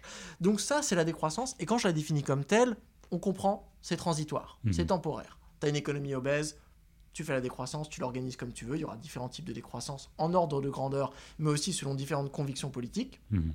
Et une fois que c'est fait, tu passes à la post-croissance. Deuxième définition. Oh yes. La post-croissance, c'est une économie stationnaire, en harmonie avec la nature, où les décisions sont prises ensemble et où les richesses sont équitablement partagées afin de pouvoir prospérer sans croissance. Alors là, si vous avez l'esprit analytique aiguisé, vous allez vous rendre compte que les deux définitions sont symétriques. Donc là, c'est une économie stationnaire en harmonie avec la nature. On garde l'impératif écologique. Biophysique. Très bien. Donc là, quoi qu'il se passe, on ne pourra jamais On retomber dans On l'exponentiel. fluctue à l'intérieur des limites planétaires. Quoi. Exactement, on fluctue. Et attention, c'est là, c'est le moment qui va régaler les écomodernistes. Attention, Vas-y, vas-y. on fluctue en fonction de quoi? Le progrès technologique. Qui nous permet, si on arrive à circulariser un truc, Mhm. eh ben c'est bien, ça veut dire qu'on peut éviter d'extraire une ressource vierge. Ça nous donne une croissance potentielle, c'est-à-dire qu'on peut potentiellement produire un peu plus. On n'est pas obligé de le faire, peut-être socialement on s'en fiche, on n'a pas besoin, et donc on peut juste se permettre de moins utiliser une ressource et la sanctuariser, c'est trop cool, on a une forêt, il y a des oiseaux qui chantent dedans, on est content. De la même manière, si on a un effondrement écologique, et ben là, une pénurie d'eau, euh, je sais pas, un effondrement de- des populations d'insectes, là on doit s'adapter. On tire le frein d'urgence. Donc là, tu vois, ton- dans- en mode stationnaire, ton économie, elle va venir fluctuer. Et euh, on se concentre sur l'aspect parcimonieux de l'économie, c'est Mhm. se dire, bah tiens, on va essayer, à travers l'innovation et des solutions euh, qui sont pas toutes techniques, hein, aussi sociales que techniques, d'essayer d'être de plus en plus parcimonieux, c'est-à-dire de produire, de contenter les besoins, tout en réduisant le temps, l'énergie et la matière. Ensuite, on rajoute les trois mêmes principes, démocratie, justice, bien-être, donc où les décisions sont prises ensemble. Mhm. C'est déterminant parce que si tu veux baser ton économie sur le bien-être, le bien-être, il est écrit nulle part. Il faut créer des forums où les gens vont dire bah, Tiens, moi, un frigo connecté, j'en ai pas besoin. Mhm. Ou la pub pour les frites, là, ça commence à bien faire dans le métro. Où des gens peuvent mettre des ordres de priorité. Par exemple, quand tu fais un budget participatif à l'échelle d'une municipalité, les gens peuvent dire Ah bah tiens, si on a un budget limité, budget en euros, budget en eau, budget en carbone, il faut penser en budget euh, multi-indicateur à partir de maintenant quand on fait de l'économie écologique, et ben je préfère avoir une piste cyclable qu'une patinoire, qu'une discothèque. Je pense qu'il vaut mieux construire des logements sociaux que des parkings. On peut avoir ces discussions démocratiques. On ne sait pas ce qu'il en sortira, Mhm. mais au moins on a un endroit où on peut en discuter, où les décisions sont prises ensemble et où les richesses sont équitablement partagées. Ça, ça va avec. On l'a vu. L'accumulation des richesses en fait est un moteur de croissance, ce qui est génial si tu veux accumuler des points de PIB, ce qui n'est pas génial si tu veux que ton économie elle soit parcimonieuse et qu'elle arrive à contenter. Donc ça, on garde, on éradique à la fois la pauvreté, mais on éradique aussi la, po- la possibilité d'accumulation de richesses extrêmes Mhm. afin de pouvoir prospérer sans croissance. Donc, merci à Tim Jackson hein, pour ce merveilleux concept de son livre de dé- 2019. Euh, Je veux pas me vanter, Tim Jackson, euh, invité euh, ah, du et on va lui mettre un petit lien. On va lui mettre un petit lien. Herman. Daly de la de, waouh. Bah oui, de l'économie de stationnaire. Économie stationnaire, un Ouais. concept d'Herman Daly Ouais. des années 70. Donc n'hésitez pas à lire Herman Daly. Moi, c'est vraiment l'un des penseurs qui m'a fait shifter Ouais. euh, pendant mes, mes études d'économie.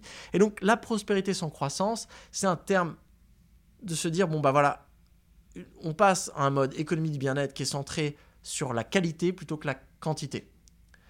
Et ça, c'est extrêmement important parce que aujourd'hui, ça, ça, ça va ouvrir des chantiers. Moi, par exemple, là, je fais des recherches sur le financement des budgets publics Mhm. les retraites, là on est en plein dedans. De se dire, si on veut une économie qui soit résiliente, et on sait qu'on a un impératif biophysique, hein, qui veut dire qu'on ne peut jamais avoir une croissance euh, exponentielle pendant longtemps. Donc si le financement de tes services publics dépend de, du truc que tu vas vendre dans ton marché, et donc de la croissance monétaire, bah t'es mal. T'es mal. Ouais. Donc là aujourd'hui, en fait, on a une espèce de grand chantier où il faut identifier les dépendances à la croissance. Par exemple, ton budget public, il est dépendant à la croissance si tu le finances beaucoup avec des taxes sur la valeur ajoutée.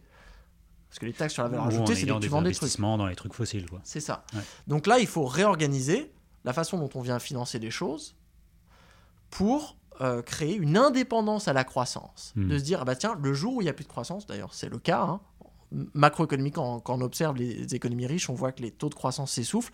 Donc même s'il n'y avait pas de, crise écologique, même si tu n'avais pas des aspirations pour des utopies écosocialistes, tu auras intérêt, en étant un bon capitaliste pragmatique, à te préparer pour euh, le désert de la post-croissance, où ton PIB il va rester stable façon Japon pendant plusieurs décennies, parce que on y arrive. Et donc même là, tu te dis, bah, il faudra continuer à avoir un système éducatif, de santé euh, qui fonctionne. Il faudra continuer à avoir une capacité d'action au niveau collectif, de se dire, bah tiens, s'il y a un écosystème qui s'effondre, il faut qu'on puisse rebondir, Hmm. faire de la régénération, de la reconstruction écologique. Si on a d'un coup des nouveaux besoins qui apparaissent, il faut qu'on arrive à se retourner et pas se retrouver bloqué par ah bah désolé les gars, on n'a On pas plus de ressources. on n'a pas de billet de Monopoly pour euh, construire des pistes cyclables parce qu'on a fait trop de parking. Et puis on a organisé euh, les JO et donc euh, désolé, on n'a plus de béton, on n'a plus de biomasse et on n'a plus de- d'empreinte carbone. Donc là, il faut pouvoir prévoir.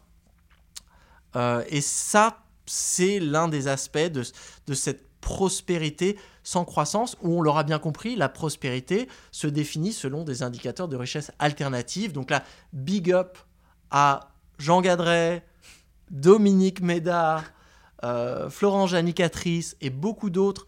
Euh, moi, Jean Gadret a écrit un bouquin à la fin des années 2000, euh, Adieu à la croissance, je crois, qui, qui est fantastique, où lui, il parle déjà de la société de la post-croissance. Mm. Donc là, c'est intéressant parce que la décroissance, c'est une transition. On l'a vu, la post-croissance, c'est un projet de société. Mm. Donc ça s'articule bien ensemble et ça nous permet de diviser les discussions. C'est-à-dire, bah voilà, la discussion de l'emploi pendant la décroissance, ça va être le partage des emplois existants, les reconversions professionnelles, la redirection écologique au sein des secteurs en déclin, alors que sur le très long terme, c'est euh, une discussion très profonde, hein, comme le fait la philosophe Céline Marty, sur euh, la qualité du travail, le rôle, les représentations du travail dans la société, et bien sûr comme l'a fait aussi Dominique Méda. Donc, ce- cette articulation, des deux concepts, elle constitue, je pense, euh, une, façon d'enrichir les débats, les accords et les désaccords sur le sujet. Mhm, mhm. Donc on a bien ces quatre euh, piliers ici. Donc euh, biophysique, démocratique, planifié démocratiquement, justice sociale et bien-être, ou planifié démocratiquement, peut-être que c'est deux piliers différents. Est-ce qu'on peut peut-être prendre deux, trois secondes sur, le, sur chacun, ou en tout cas deux, trois mots? Tu parles par exemple sur le, le premier qui est la réduction euh, de la consommation et de la production. Et là, tu utilises certains adjectifs, tu parles de rétrécissement, de ralentissement, euh, et tu parles aussi de... Bah, c'est intéressant de voir jusqu'où on réduit et qu'est-ce qu'on réduit. Et euh, là-dedans, j'ai beaucoup aimé euh, quand tu as parlé de la notion d'exnovation et pas seulement d'innovation. Ouais. Est-ce que tu peux un peu parler de, cette réduction et ralentissement, ces, ces deux, ces deux concepts-ci, et après comment l'exnovation, le démantèlement, voire le sacrifice ou rentre dedans quoi?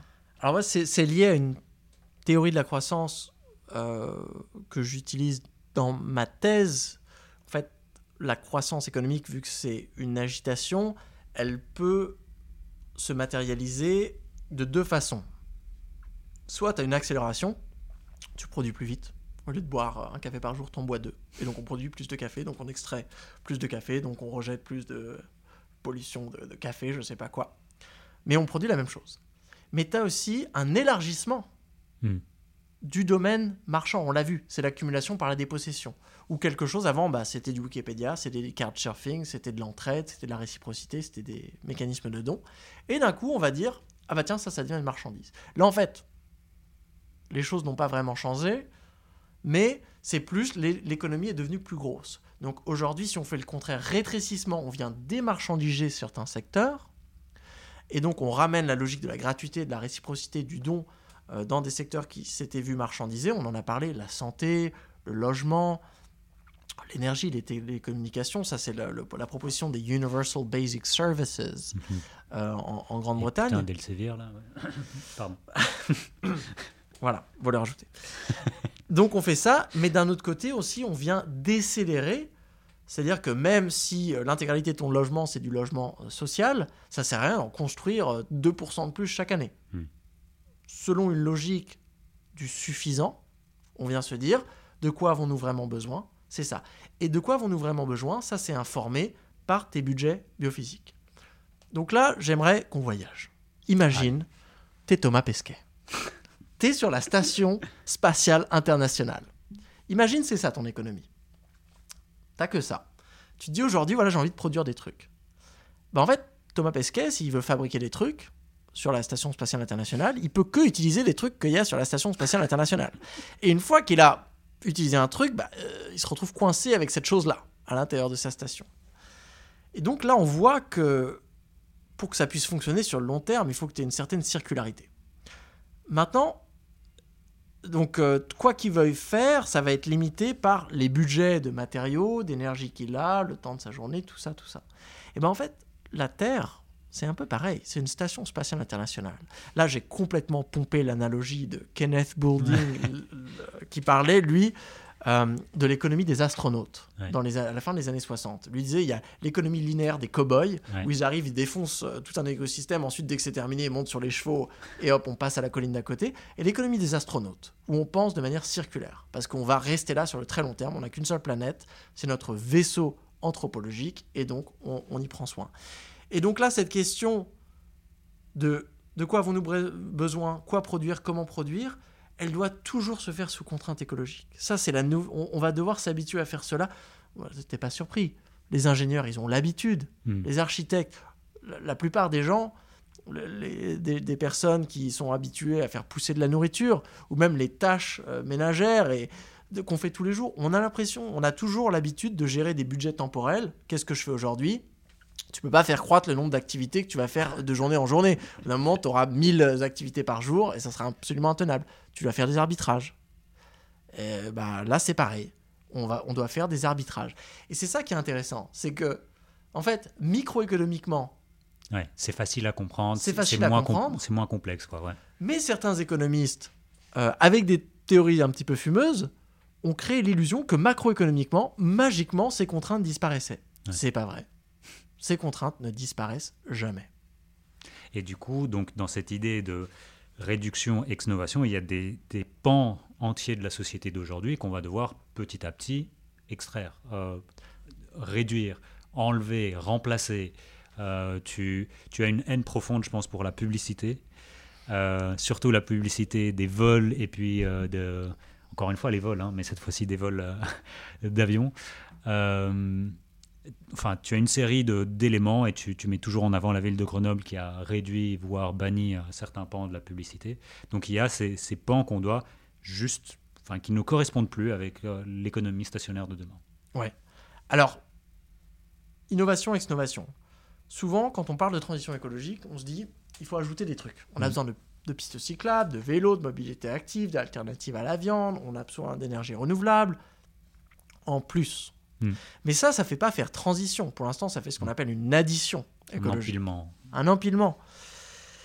Alors que pour que ça fonctionne, aujourd'hui, on se rend compte, hein, c'est le message du GIEC, hein. c'est la transition écologique, la transition énergétique, c'est pas une question d'investir dans les énergies renouvelables. Non, c'est une question de désinvestir dans les énergies fossiles. Il faut sortir des énergies fossiles. Il faut fermer des centrales. En, ordre de priorité, d'ailleurs, c'est ça d'abord, et après les renouvelables. Quoi. Je veux dire, si on n'enlève pas les, les, les, fossiles, ça sert à rien. Ça sert à rien. C'est ça.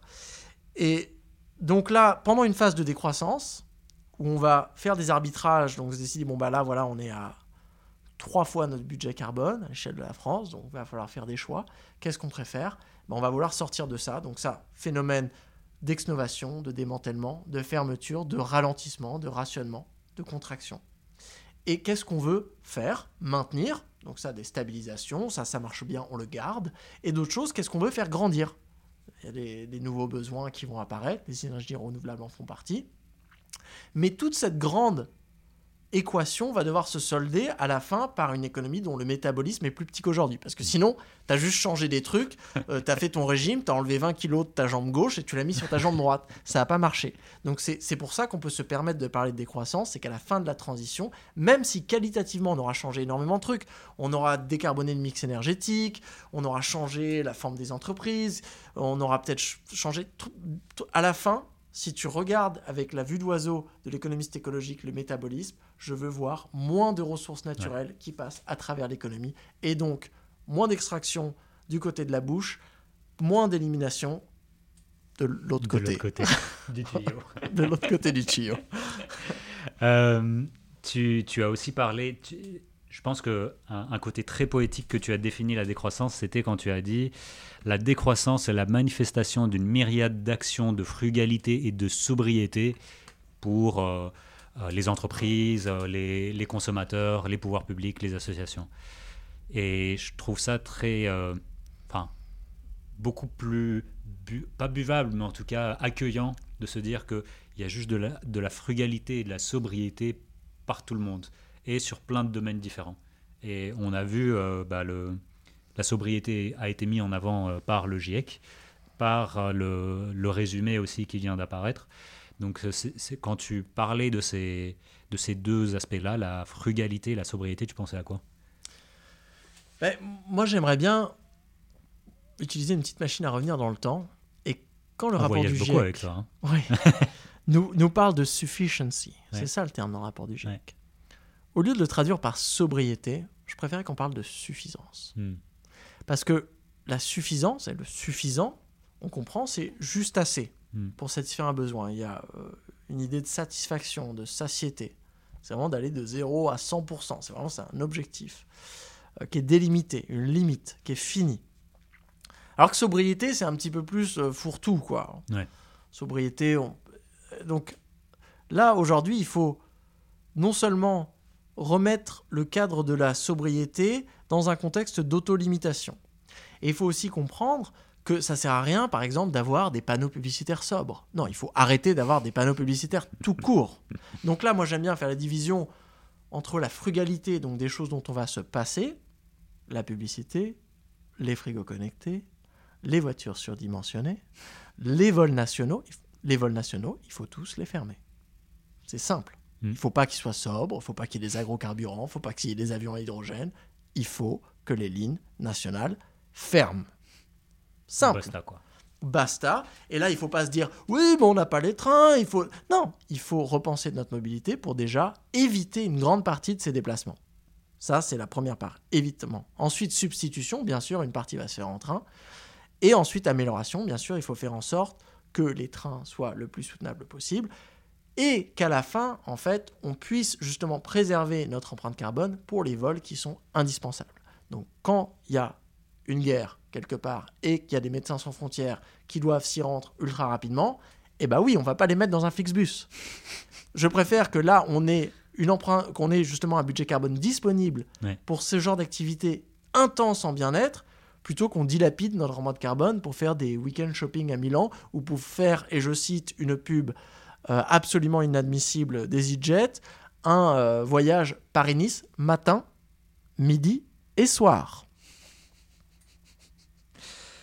Alors, voleur ajouté, très bien. Euh, Il y a l'autre pilier, je pense, qui est quand même super important, qui est celui du côté démocratique. Parce que même si on planifie, si c'est pas démocratique, ben on va se retrouver en, en tenaille vers, vers une dystopie.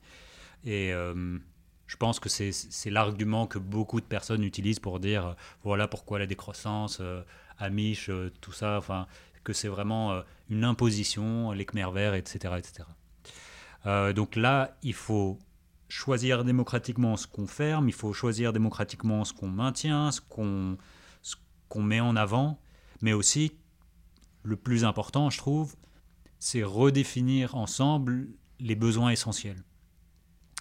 Il y a la matrice de- des besoins de Max Neff, mais il y en a plein d'autres, et je, trouve un point très difficile de dire, ok, qu'est-ce qui est essentiel, qu'est-ce qui ne l'est pas, et comment démocratiquement on peut euh, agir là-dedans? Et surtout, et surtout, aujourd'hui on se trouve, bah, on le voit avec le- les grèves qui existent aujourd'hui, dans une crise de la démocratie. Donc comment on, comment on agence des enjeux aussi importants dans un moment où la démocratie fonctionne pas si bien Ben, on, a- on va avoir besoin de, de muscler notre démocratie et aussi de pas faire l'amalgame de se dire ah bah tiens la démocratie est un protocole gouvernemental. Hmm. Non, pas du tout. Si vous avez par exemple une AMAP ou une coopérative locale ou un jardin partagé ou un commun digital, où vous avez un forum où on peut se rencontrer et se dire bah tiens, c'est quoi le prix de la carotte cette année? Bah, le, le paysan il va nous dire bah voilà moi j'ai payé ça pour le tout tout tout j'ai pris ces heures de travail. Les gens ils vont dire bah tiens nous on organise ça il y a le transport machin et on va ensemble se mettre d'accord sur un prix. Ça c'est une forme de planification. Mhm. locale territorialisée c'est de l'autogestion. Euh, de la même manière à l'échelle des coopératives quand on décide comment produire et quoi produire bah, si on a un, un, un, un, un board, un conseil multi-parties prenantes où les ingénieurs vont pouvoir s'exprimer et faire l'obsolescence programmée, euh, non, c'est mort. Où les usagers aussi vont dire, bah non, euh, les gars, nous, on n'a pas besoin de frigo connecté, on n'a pas besoin de voitures surdimensionnées. La majorité d'entre nous préférait avoir en fait des micro-voitures et des vélos électriques abordables. Au lieu d'aujourd'hui avoir une planification plutocratique où en fait c'est juste une poignée d'actionnaires qui vont dire bah nous en fait vu que les marges sur les 4x4 sont euh, plus importantes que les marges sur les micro-voitures électriques, autant vous dire qu'on va produire les 4x4. Donc là, on voit que ces procédés démocratiques, pour l'instant, on n'a même pas parlé du gouvernement. Hmm. Et on n'a même pas parlé d'une imposition par le gouvernement de ces règles-là, parce qu'aujourd'hui, on voit dans des parties de l'économie sociale et solidaire des entreprises qui se coopérativisent de cette manière. On voit des initiatives lo- locales, les plus de 80 monnaies locales qu'on a en France, qui s'organisent, des communs monétaires. Donc ces initiatives, bien sûr, il faut faire en sorte qu'elles puissent euh, s'émerger et qu'elles puissent survivre. Donc il faut leur créer un cadre législatif qui les protège et il faut faire en sorte parfois de leur donner un petit coup de pouce. C'est Mm. là où ça peut être le rôle du gouvernement. Si on arrive à créer en fait ce terreau de démocratie participative, Mm. qui en fait, moi en tant qu'économiste, là c'est pas un truc genre ça me fait kiffer la démocratie, euh, j'adore euh, aller discuter du prix des carottes avec mes voisins. Non, mais je me dis en tant qu'économiste où j'ai envie que mon économie elle soit réflexive, c'est-à-dire qu'elle puisse s'adapter au changement du bien-être parce que les les besoins, ils sont toujours contextuels, ils sont relatifs. On est tous uniques, on change, on évolue. Et donc, il faut de temps en temps toujours se dire, bah tiens, ça on n'en a plus besoin, ça on en a de nouveaux besoins, ça j'en ai marre de le produire comme ça, je veux le faire autrement, ça en fait on s'est rendu compte que écologiquement c'est plus possible, donc on va trouver une autre solution. L'innovation, qui est notre capacité à résoudre des problèmes, dépend en fait de cet échange d'informations et de ces procédés de coopération. Donc si on arrive à avoir ce terreau de démocratie participative, là tout de suite on peut avoir une véritable démocratie représentative, parce que dans les biorégions, dans les municipalités, on peut faire ressortir des besoins, et ensuite on coopère à l'échelle des territoires et à l'échelle de l'État-nation, pour justement, dans le but que devrait être l'économie, de contenter avec des véritables inventaires de besoins. Et ça, je te donne juste un exemple. Euh, en Suède, mes collègues ont fait plusieurs études sur ce qu'on appelle des forums d'identification des besoins. Donc, tu vas dans une municipalité, tu choisis un panel représentatif, genre Convention citoyenne pour le climat, mais à l'échelle d'une ville, et là, tu leur dis, voilà, de quoi avez-vous besoin pour vivre une vie décente? Ok. Donc, tu peux utiliser des cadres comme celui de McNiff, et les gens vous dire, bah voilà, moi j'ai besoin d'avoir une crèche pour mes enfants, avec telle caractéristique, j'ai besoin d'avoir de la nourriture, j'aime bien cette nourriture-là, j'ai besoin des médicaments, de ma ventoline, de trucs comme ça. Tu fais un inventaire Ok. tu regardes. Et ensuite, tu peux mettre des prix dessus, tu peux regarder en fait euh, l'empreinte écologique de ces choses-là, ça te donne en fait une... euh, on va besoin de mobiliser tel litre d'eau, tel kilowatt d'électricité, toutes ces choses-là pour nous permettre en fait d'avoir un niveau de vie décent. Ouais. Et d'un autre côté, euh, une fois que tu as ça, bah, ça te permet de te poser une vraie question, ok, maintenant on sait ce qu'on doit produire. Ouais. Donc comment est-ce qu'on va l'organiser? Ça, ça me paraît être un système euh, beaucoup plus efficace que le système d'aujourd'hui où on va dire toutes les entreprises sont des entreprises à but lucratif qui ont une incitation à produire de plus en plus et on espère qu'à travers cette espèce de pseudo-démocratie du porte-monnaie où les gens votent avec leur argent, enfin les gens, les gens qui ont de l'argent Ouais. et votent en proportion de l'argent qu'ils ont, donc déjà pas ouf niveau démocratie du porte-monnaie, hein, c'est plutôt une, oui, une plutocratie du porte-monnaie. Et bah que l'économie va s'équilibrer spontanément pour produire les choses qui maximisent le bien-être. Euh, si ça avait marché, on l'aurait vu. Je rappelle quand même que la pauvreté a augmenté en France Hmm. c'est sur, sur 30 ans, malgré la croissance économique. Donc, s'il y a des gens qui croient encore en l'efficience euh, magique des marchés et en cette espèce de capacité du capitalisme à satisfaire les besoins, grand bien leur face, mais on a quand même la puissance des sciences sociales euh, qui nous rappelle que ce système non seulement n'est pas la fin de l'histoire, qu'il en existe beaucoup d'autres, et que ce système est assez limité comme solution à certains problèmes, à commencer par celui de l'éradication de la pauvreté. Et le, dernier pilier, je pense que j'aimerais bien qu'on aborde sur cette définition-là, c'est euh, les injustices euh, sociales. Enfin, comment la décroissance peut aussi permettre à, euh, amener de la justice sociale. Et je pense que, évidemment, il y a cette idée de réduction, mais il y a aussi cette idée de convergence. Et c'est quelque chose qu'on en a parlé. Bon, on a parlé de besoins tout à l'heure qui peuvent être planifiés, qui peuvent être choisis démocratiquement. Mais il faut aussi se rendre compte que si nous avons des besoins, bah, il y en a plein d'autres dans d'autres parties du monde qui nécessitent une infrastructure. Et cette infrastructure a besoin de flux, a besoin du stock, et qui vont besoin de, de grandir, enfin prendre un peu plus de poids comparé au poids qu'on doit perdre nous. Et ça, je trouve que c'est un des, des, des, angles morts, au fait, de, quand on parle de, réduction, de, décroissance euh, et d'autres points. Enfin, en tout cas, c'est une critique souvent mise en avant, comme si on, les gens qui bossent dans la décroissance n'y avaient jamais pensé. Oui, vous voulez décroître et, quoi, et quid du Sud, quoi. Euh, mais bon, c'est pas anodin, quoi, parce que dans, même dans les modèles revus par le GIEC, il n'y a pas de convergence nord-sud. Il y a vraiment une réduction euh, des deux, mais il- le, le sud ne revient jamais à rattraper le nord, quoi. Ouais. Qu'est-ce que, enfin, je pense que c'est le dernier point qui, qui- qu'il faut vraiment qu'on qu'on arrête de critiquer la décroissance, mais aussi qu'on mette en avant la, la puissance de la décroissance. Alors, si l'on admet qu'on a des budgets écologiques limités Hmm. et que c'est une contrainte qu'on ne peut pas échapper à l'échelle des individus, des municipalités, des pays, à l'échelle de la planète, notre station spatiale internationale, ça veut dire qu'il va falloir partager ces budgets écologiques. Aujourd'hui, on les, on les partage déjà d'une certaine manière. Par exemple, le budget carbone global est partagé, on en donne la moitié aux 10% les plus riches Hmm. et on en donne des miettes, moins de 10%, à la moitié de l'humanité la plus pauvre. Si c'est l'objectif, si c'est comme ça que tu veux la partager, c'est bien, il n'y a pas de souci C'est fait. c'est fait. C'est le système qu'on a. Si on pense que c'est pas dingue, parce que justement les 10% les plus riches habitent dans des régions, ont un style de vie en fait qui leur permet déjà de satisfaire leurs besoins, donc ça sert à rien de les enrichir pour leur permettre d'émettre plus de carbone, et qu'on préférerait, du point de vue du contentement et du bien-être, préserver ces tonnes de carbone pour des pays qui vont devoir produire et consommer plus dans les années à venir, il va falloir trouver une autre solution. Juste petite parenthèse, tu parles au début de ton bouquin d'apartheid climatique également. Ah oui, mais aujourd'hui, il faut se rendre compte, hein, quand on parle de croissance économique en France, en Allemagne, aux États-Unis, au Canada, c'est pas euh, du génie de nos ingénieurs, euh, de la French Tech euh, qui crée de la valeur. Non, c'est en fait le fonctionnement de nos économies énormes, biophysiquement, demande l'extraction de matière et d'énergie, et aussi de temps, dans les pays du Sud. Donc en fait, on a un flot énorme d'énergie et de matière et d'heures de travail et de biodiversité et de disponibilité des sols des pays pauvres vers les pays riches, ce qu'on appelle le mode de vie impérial. Et donc aujourd'hui, la décroissance, c'est aussi l'une des stratégies pour mettre fin à un tabassage écologique. Parce que non seulement on monopolise leurs ressources, alors que c'est justement dans ces régions, on devrait voir l'opposé. Les, pays qui ont atterri, déjà riches, qui ont déjà, sont arrivés à maturité économique, devraient maintenant dédier une partie de leur économie eh ben, à accompagner euh, la convergence des pays du Sud. Donc l'aide au développement, ça ne devrait pas être les miettes du PIB, ça devrait être l'un des objectifs euh, principaux euh, des, pays développés aussi, sous le principe de la coopération internationale. Mais la deuxième chose, non seulement on monopolise les ressources pour nos économies énormes, mais aussi on impose les coûts écologiques de notre modèle de développement sur les pays du Sud.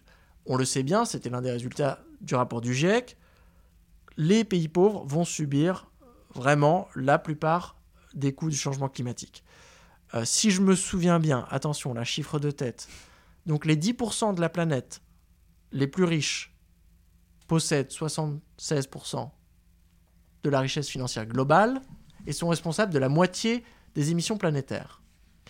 Et eux ne vont subir que quelques pourcents des coûts du changement climatique. Alors que si tu regardes la moitié la plus pauvre de l'humanité, c'est le contraire. Eux ne possèdent que 12%, si je me souviens bien, de la richesse planétaire, sont responsables, pareil, pour une poignée, 10% euh, euh, des émissions, et vont subir plus euh, de 75% des coûts sur l'environnement. Donc c'est là, c'est un tabassage écologique, où en fait on prend les ressources et on, exporte les déchets.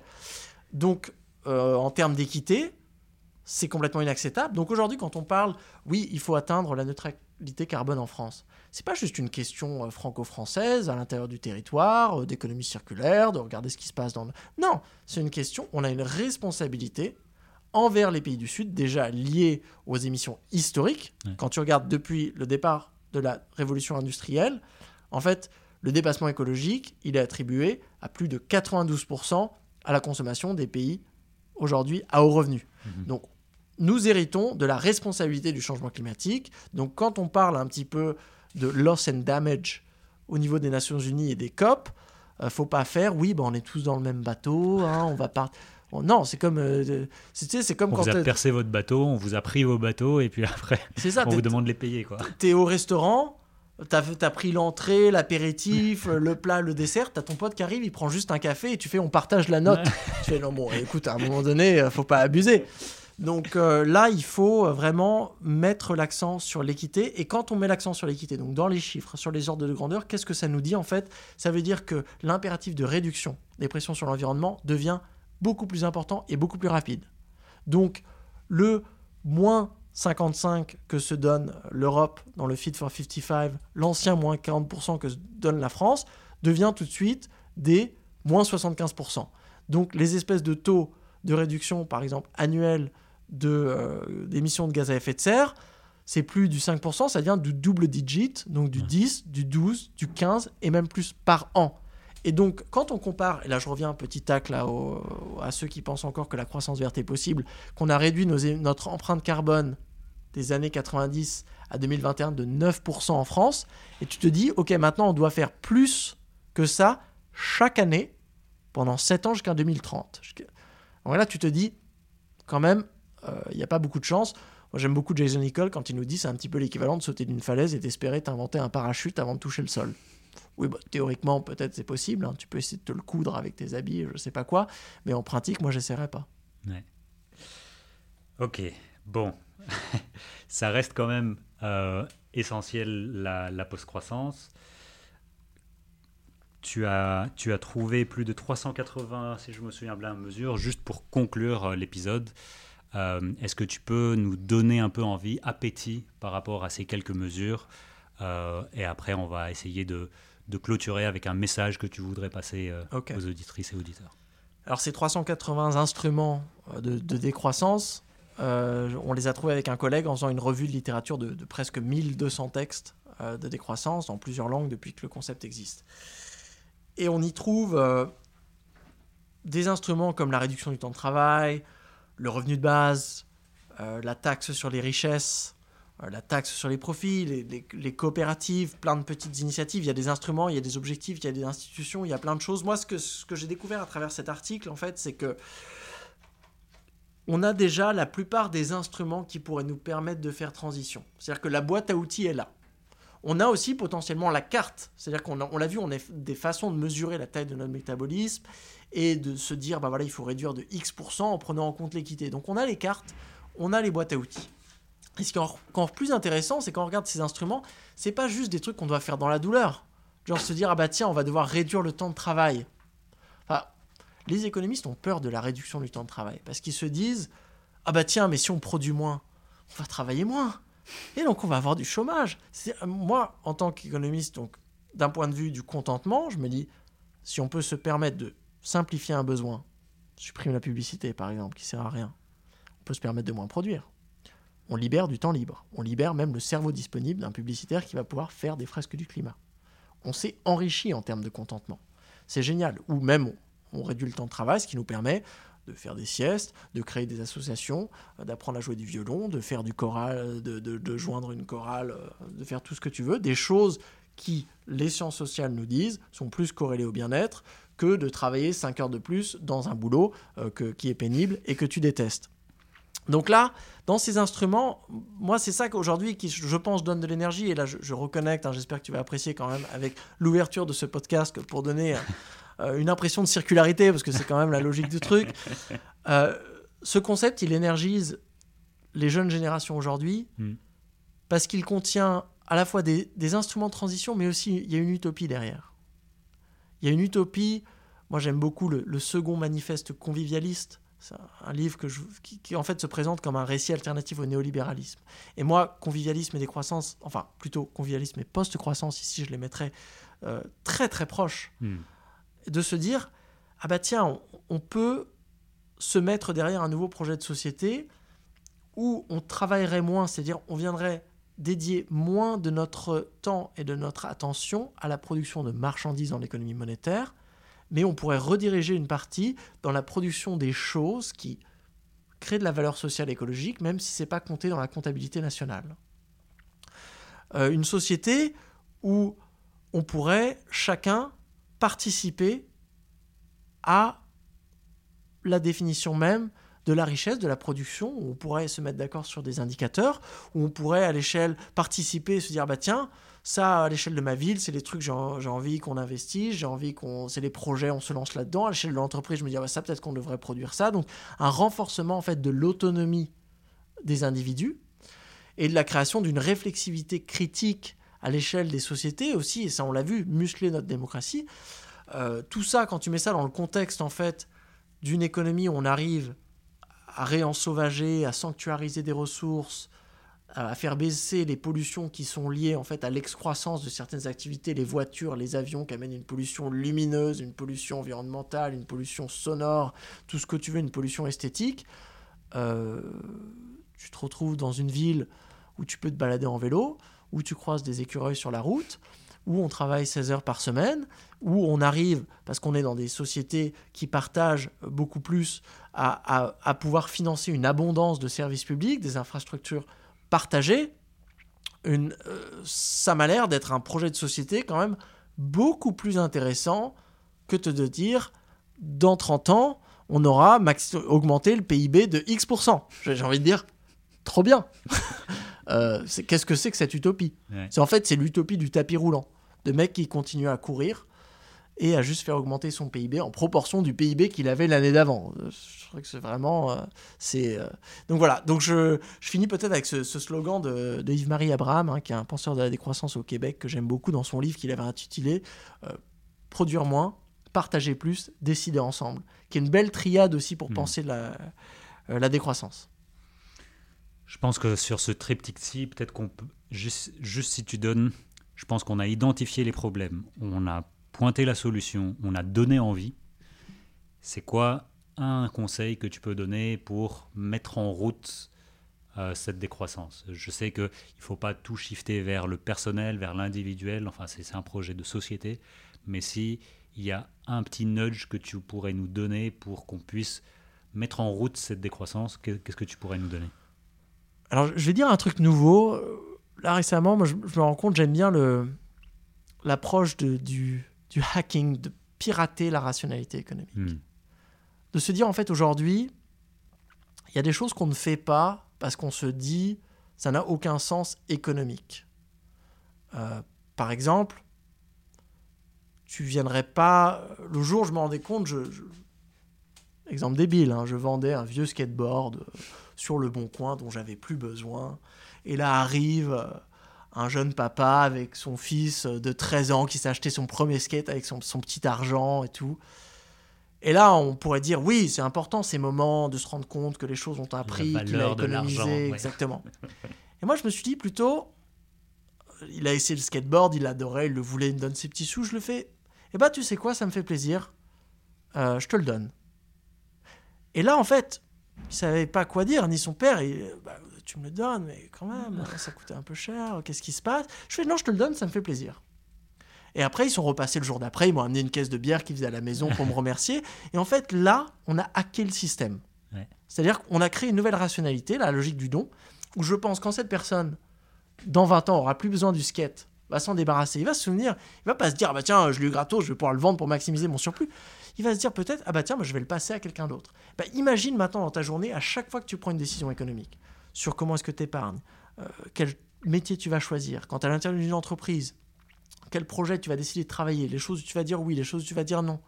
Si à chaque fois on essayait en fait de hacker le système, de dire non, ça je ne veux pas reproduire cette rationalité économique, je veux pas légitimer l'existence d'une idéologie capitaliste. Et je vais justement pilule rouger. voilà, c'est un verbe, je l'invente. Pilule rouger. À la Matrix, le capitalisme. Ouais. Dès aujourd'hui.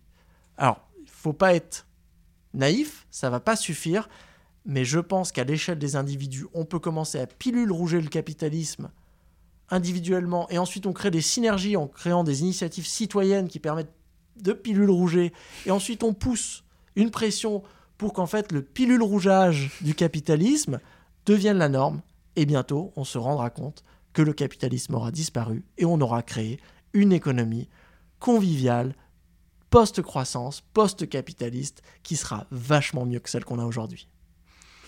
Ça y est, je suis chaud, je vais pilule rouger euh, dès ce soir. merci, merci à nouveau euh, Timothée d'être passé euh, sur le podcast.